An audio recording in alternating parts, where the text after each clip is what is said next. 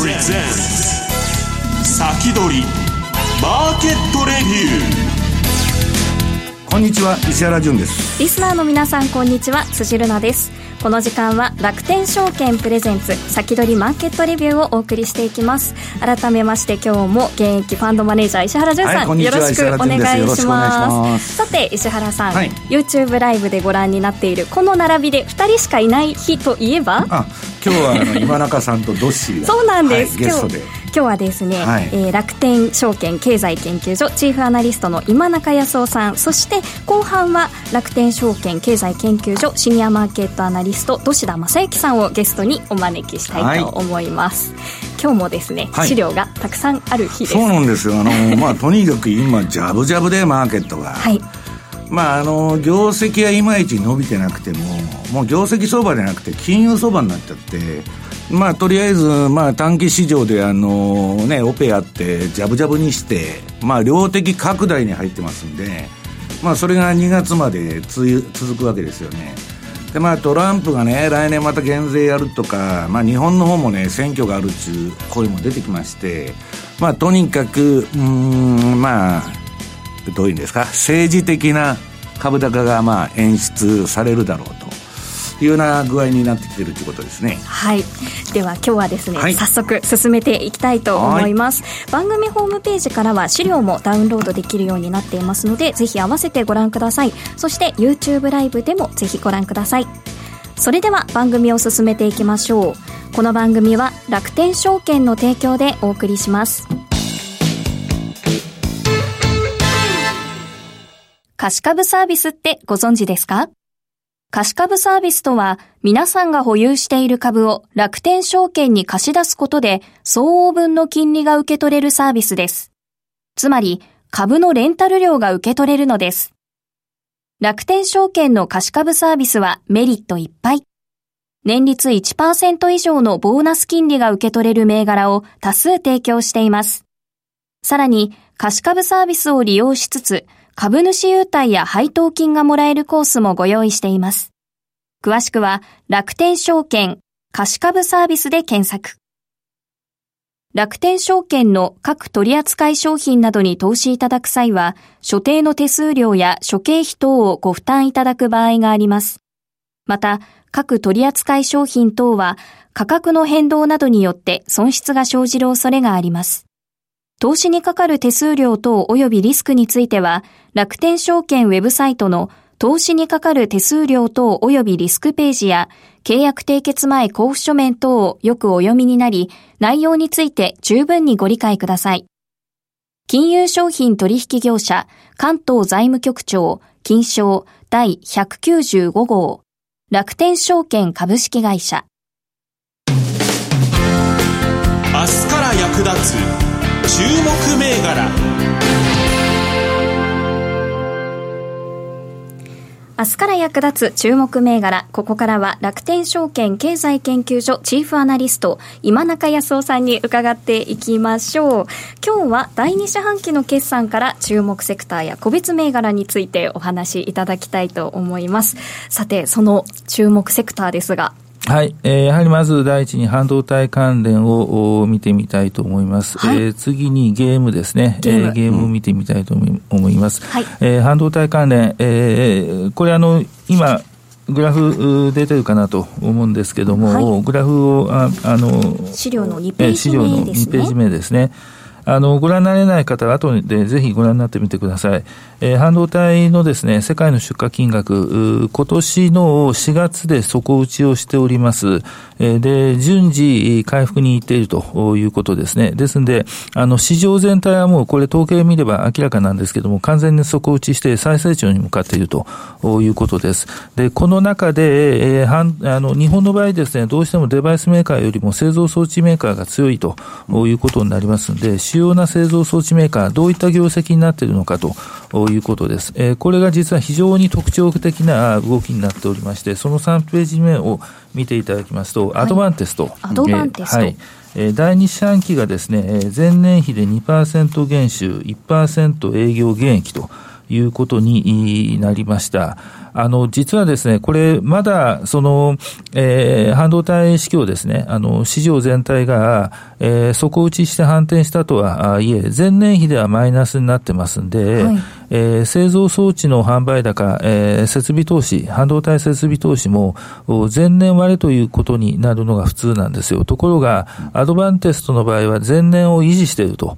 いうことです。で、このままいきますとですね、アドバンテストの業績の大底が今年の1、3月でした。えーえー、なぜこういうふうになるかというと、実は今回ですね、非常に強い動きが 5G 関連の半導体で出,、えー、出ております。うん、えー、5G、えー、これですね、過去2年間スマートフォンの世界というのは、あ販売が低迷してます。えー、一桁台なんですけど、減少に転じていると。えー、ところが 5G が出てきて、実はですね、中国で、えー、全く初期の第一世代の 5G スマホ、結構よく売れてるという情報が、報道が出てるわけですね。はい、やはり新しいもの好きなのかなと。これが、えー、12月末から1月にかけて、クアルコムから第2世代の、えー、半導体が、5G 用半導体が出ます、うん、で、これを入れたスマートフォンが多分来年早々にも発売になるということになりますと、えー、かなりガンガンいくと。これは、あの、販売する方もガンガンいく。はい、で、消費する方もですね、やはり非常に目新しいものが出てきているということなんで、これも積極的に動くかなと。うん、えー、これを、その半導体設備投資が実は先取りしている面があるわけですね。うん、えー、要するにまずテスターです。えー、で、5G スマホの場合、まずテストが非常に難しい、はい、えー、複雑になってきてます。これあの、今の傾向で、そのロジック半導体 CPU に、の中に AI が必ず含まれてるんですよ。うん、で、その 5G ももう例外ではなくてですね、5G の中に、えー、よりグレードアップした AI が仕組まれているんで、テストがい、そこ、一層その複雑になっていっていると。で、テストコストも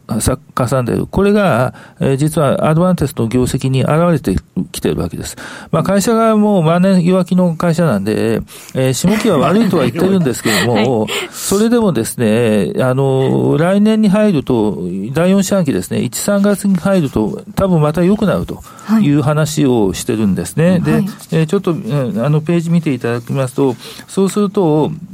えー、多分4ページなんですけども、今期また情報修正あり得るだろうと思います。で、来期ですね、この調子でいくと過去最高益更新する可能性があるんですよね。えー、大体そこまで見て取れるようになったかなという感じです。で、グラフ見ていただくと、5ページ、えー、6ペ5ページですね。はい、これ半導体テスターの受注動向なんですが、その SOC テスターの中でって言われているのが、あの、中核的なやつが 5G 半導体ですね。ちょっと第二四半期お休みだったんですが、おそらくまた回復してくると。それから特徴的なのがですね、メモリテスターが少しずつ回復してきているということなんですね。はい、これは難度型フラッシュメモリの市場が大体大底を入れました。うん、D ラムを大底入れつつあるという状況なんで、うん、D ラムだけまだちょっと下がってる、ね、そうですね。ところがですね、販売金額だけ見ると、うん、7、9月は46より回復してきてるんですよ。うん、えーで、このあたりを見るとですね、えー、そろそろ、その D ラムなり、難度なり、まあ難度型が、あの、フラッシュメモリが先に行くかなと思いますけども、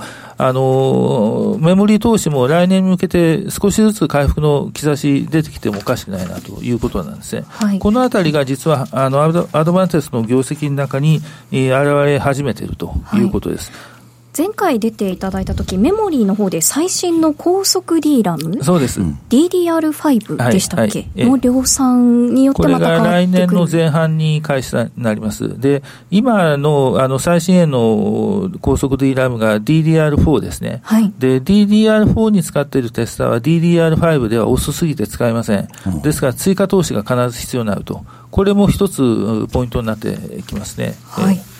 で次に東京エレクトロンなんですが、はい、これあの、6ページを見ていただきますと、実は東京エレクトロンの方は半導体設備投資のその普通のトレンドなんですよ。えー、昨年の第4四半期から、えー、ドカンと落ちて、えー、さらに第1四半期、今期入って第1四半期、第2四半期、えー、前年割れの状態が続いています。営業利益でいうと40%台の、えー、減益ですね。あのこれが実はあの半導体市場の普通の姿です。はい、えー、あのまだ前年を上回あのデバイスの市場が前年を上回っているわけじゃありませんので、これがもう普通の姿です。えー、ところがですね、その今回の特徴的なことは、アドバンテストもそうなんですが、赤字になってないということなんですね。はい、えー、半導体不況でもひどい場合には、もうデバイスから製造装置はみんな赤字です。ところが今回赤字になってない。これはなぜかというと、ロジック半導体が非常に強い。えー、特に台湾の世界最大の半導体受託生産メーカー TSMC、えー、これが今、来年の iPhone 向け、それから iPhone の次に、えー、有力なスマートフォンメーカー、みんな5ナノ採用しますけども、あの5ナノ半導体の設備投資をやってる。それからインテルですね、インテルがパソコン用の高あの高速 PC、あの高速 CPU、これの増産投資をやっているということですね。この2本の、えー、流れで、えー、ロジック半導体の設備投資が非常に活発であるということです。で、ここに来年、えー、に入ると、おそらく、えー、メモリーの設備投資再開というところが見て取れるだろうということになりますと、この次の7ページを見ていただきますとですね、えー、この会社もですね、やはり来年に、来期になりますと、2桁増収増益、えー、おそらく過去最高益に匹敵するぐらいの、えー、業績、えー、これ実現できる可能性があるかなということですね。で、まあ、グラフ8ページ見ていただきますと、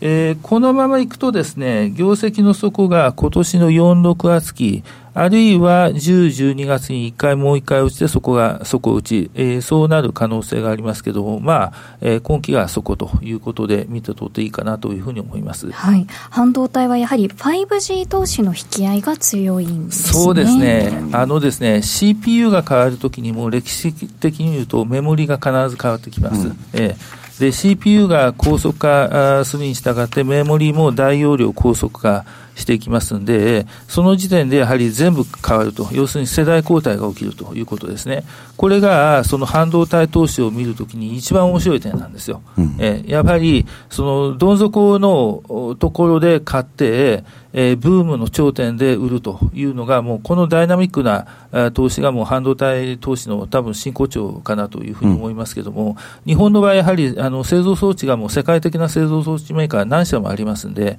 えー、ここにやはり目をつけていきたいなというふうに思います。はい。そして続いてはゲーム株の方に移っていきたいと思うんですが、はい、えー、まず任天堂なんですが、実は今回の第二四半期が意外な決算でした。実はですね、第一四半期えー、あんまり業績良くなかったんですね、はい、2%増収で、これ、9ページ見ていただきますと、営業利益が10%前年に対して減ってしまったということです。前年が良かったということもあるんですけども、ところがですね、第2四半期23%増収の営業利益2.2倍ということになった。えー、何が良かったかというと、新作ソフトが結構売れたということもあるんですが、はい、えー、実はですね、あの、このまあ10ページは、えー、販売台数と本数なんですが、この9月末に、えー、ニンテンドースイッチライトが発売になりました。これ結構そこそこ売れてます。はい、で、ただ、あの、標準型はですね、大体もうピーク感が出てきているということですね。で、一方ソフトは前年に対して、えー、第二四半期5割増になったということです。あの、すでにニンテンドースイッチも発売後3年入ってますんで、えー、ソフトは非常にやっぱり良くなってきてるんですが、実は非常に特徴的なのは次の11ページなんですけども、はい、ちょっと細かい数字で申し訳ないんですけど、これ四半期ごとにですね、えー、有力なソフトがどれだけ売れたかということです。一番上の方を見ていただきますと、マリオカート8デラックス、えー、これ実は、あの、発売直後に出たソフトなんですが、これが実は、あの、四半期ベースでまだ100万本以上売れてるということですね。はい、普通のソフト会社の大型の新作並みに売れてると。で、こういったソフトが任天堂は多いんですよ。で、こういうソフトってもう開発すべて焼却済みなんで、材料費しかかからない。なるほどね。ええ、で、ダウンロードするとこ、時は、丸々全部利益なんです。これが利益になってるんですね。こういうソフトが、実は今、任天堂のソフトの6割占めてるんですよ。あの、新作はあくまで4割ぐらいなんですね。これが、えー、業績に非常によく効いているということです。で、今期、えー、下半期見てみますと、えー、先週発売になったポケットマウスとあの新作、えー、ソードシールドですね。これの手足が、あまず国内では結構いいみたいですんで、はい、えー、ここに期待していいかなということですね。このあたり、はい、えー、結構重要なあポイントになってくるかなと思います。ただですね、12ページ見ていただきますと、標準型はもう大体ピーキピークが見えてきたかなと。それに加えて13ページ見ていただきますと、携帯型のスイッチ、ライト、これが上乗せになる。で、その結果、14ページ見ていただきますと、ソフトの伸びはまだ続きます。ただ、それでもやっぱりちょっとピーク感が、あの、天井が少し見えてきた感はあります。おそらくですね、業績見ていきますと、15ページ見ていただきたいんですが、えー、21年3月期までは、多分20%以上の増益が続くかなと思うんですが、22年3月期で鈍化して、そこがピークになる可能性があります。これは、はい、えー、中国が大きくならないとそうなる可能性があるんで、まあ、株価的にはもう一段上があるとは思うんですけども、あのー、今から長期投資というのはちょっと向かないかなという感じはします。はい、で、一方でですね、ソニーどう見るかということなんですね。はい、ソニーのこの16ページの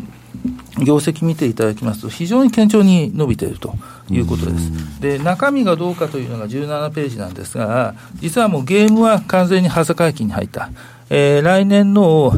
年末にプレイステーション5がいよいよ出てくるということです。プレイステーション5が出てくるともう発、あの、発した時点でですね、発表した時点で、えー、プレイステーション4はもう買い控えに入りますんで、うん、えー、売れなくなる。で、ソフトも、えー、前期のは大型ソフトいろいろ出ましたけども、今期はそれほどでもないと。えー、ところがですね、その下にイメージングセンシングソリューション、括弧半導体って書かれているものがありますね。これがイメージセンサーです。えー、スマートフォンのカメラの目、これが今絶好調ということです。えー、要するにスマートフォンのカメラの目が1個だったものが2個になり、2個だったものが3個になる。えー、で、今最大4個のやつが出てる。あ、4, 4個までいってる、えー、で、今の大体高級スマホの平均が2個ないし3個。えー、これから多分来年以降は3個ないし4個。そしてカメラの目が大きくなりますから、えー、イメージセンサーの面積が広がる、うん、えー、要するに単価が高くなる、個数が増えて単価が高くなる、うん、その過程にあると。ということで、えー、今5割増益になっているということですね。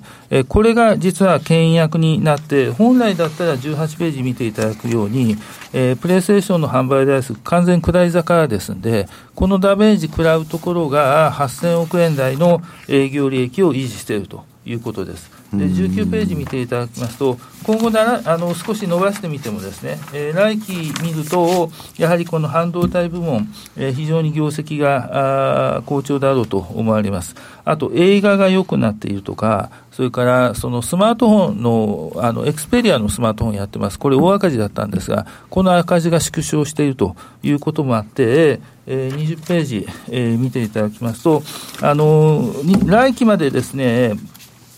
8000億年代の横ばい続くかなということなんですね。で、増益転換はその次、えー、だろうと思います。リスクは、あの、Google のステージアというクラウドゲーム、はい、えー、これが脅威になる可能性はあるんですが、この評価はまだ固まってませんので、えー、21ページ見ていただきますと、実は日本の企業の中で8000億円台の営業利益というのはそう多くありません。あの、製造業でいうとトヨタとえー、ソニーだけが8000億以上の営業利益出しているということなので、まあ、ここちょっと注目してみたいなというところですね、はい、はい、ソニーはイメージセンサー成長ドライバーになりそうだということなんですが、目標株価が最後のページにあるんですね。はい、えー、えー、とアドバンテスト、今回ですね、業績見て6000円から7700円。東京エレクトロン、従来2万6千円って言ってたのを3万円。任天堂、従来の4万7千円を5万円。ソニーは7800円って、え言ってたのを8800円。えー、いずれも業績見てですね、あの、こういうふうに、え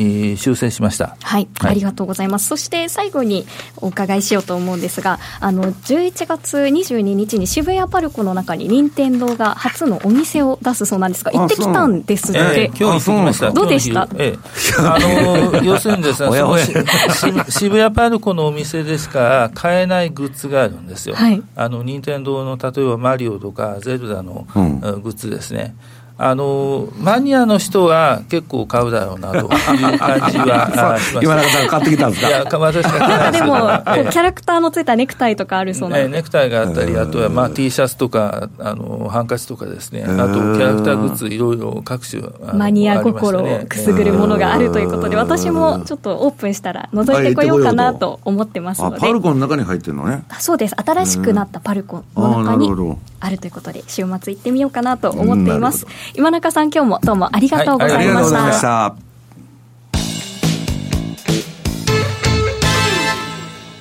豊富な情報量と多彩な機能で多くのトレーダーから支持を集める楽天証券のトレーディングツール、マーケットスピード2。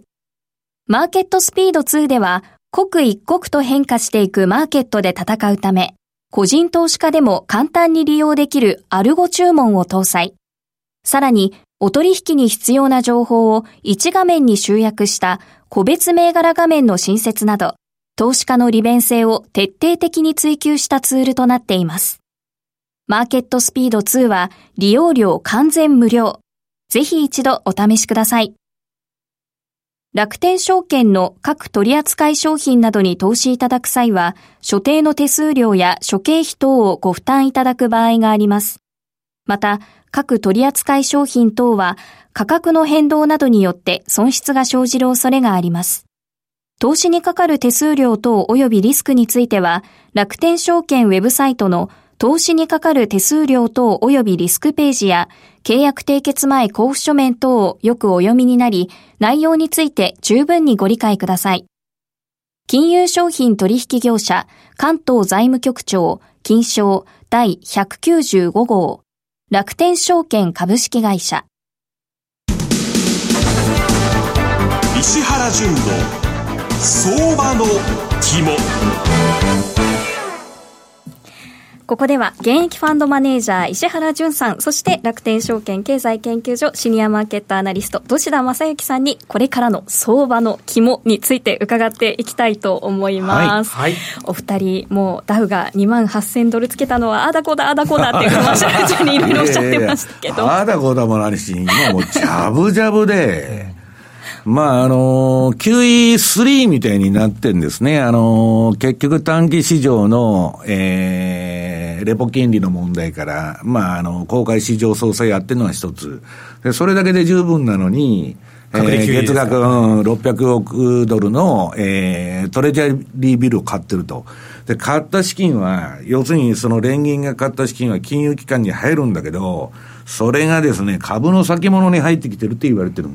で、先物買い上げる動きと、あとはね、一方でゴールドを売る。うん、というようなね、操作をやっとるんじゃないかっていうのは、まあ噂なんですけど、まあどっちにしたって金余りで、えー、っと、資料のこれ1ページ目、フェドの連銀の総資産とね、えー、S&P500 のスイート。これもうこのまま動くんですよ。はい、だからまあ、今弱気言っても、ジャブジャブなんで、とにかくあの、この QT ですね、量的縮小をやってた時は、株価がジグザグ、ジグザグしてうんぬんしてたんですけど、これ今、わーっと、鋭角的に上がってきてますんで、これがね、少なくとも2月まで続いてね、どし。はい。その後もうだうだして延長するんじゃないかとか言われてるわけですよ、その選挙があるんで。で、トランプ、パウエル読んでまたやっとったじゃないですか。はいだからね、もう選挙で勝つためには、まあ、その、金利上げるなと。あとは、だから、まあ、減税を、まあ、狙ってるというような中でね、まあ、これ次にお見せするのはもうこれ、あの、過去20年間のニューヨークダウのシーズナリーチャート。で、これは、この通り必ず動くわけじゃないんですけど、過去の平均ですからね、20年間の波動を全部合成したやつがこれなんですよ。そうすると、今のこの10月の半ばぐらいから毎年じわっと上がり出して、で、年末までまあ駆け上がるというパターンが特にここ近年続いてるわけです。で、これ外れることもあるんですけど、こんなに2月までね、ついちゃん、ジャブジャブですから、今年はこの通りになるんじゃないなと。で、まあ、またその11月末になると感謝祭ラリーとかね、あるいはまあその後クリスマスラリーとか、まあ言ってですね、まあちょっと堅調なんじゃないかということは言われてる。で、一方の日経平均を見ますと、これもですね、あの似たような動きなんですけど、まあこっちは12月の前半にちょっとおしめ作るんですけど、結局年末まで上がっちゃうっていうパターンで、で、気をつけないといけないのは、最近昔は1月になると株高いと。はい、まあ、あのー、それが長い歴史の定番だったんだけど、はい、この頃、このチャートね、日経も、その、ニューヨークダウもシーズナリー見ると、1月に、から2月にかけてドスンと下がると。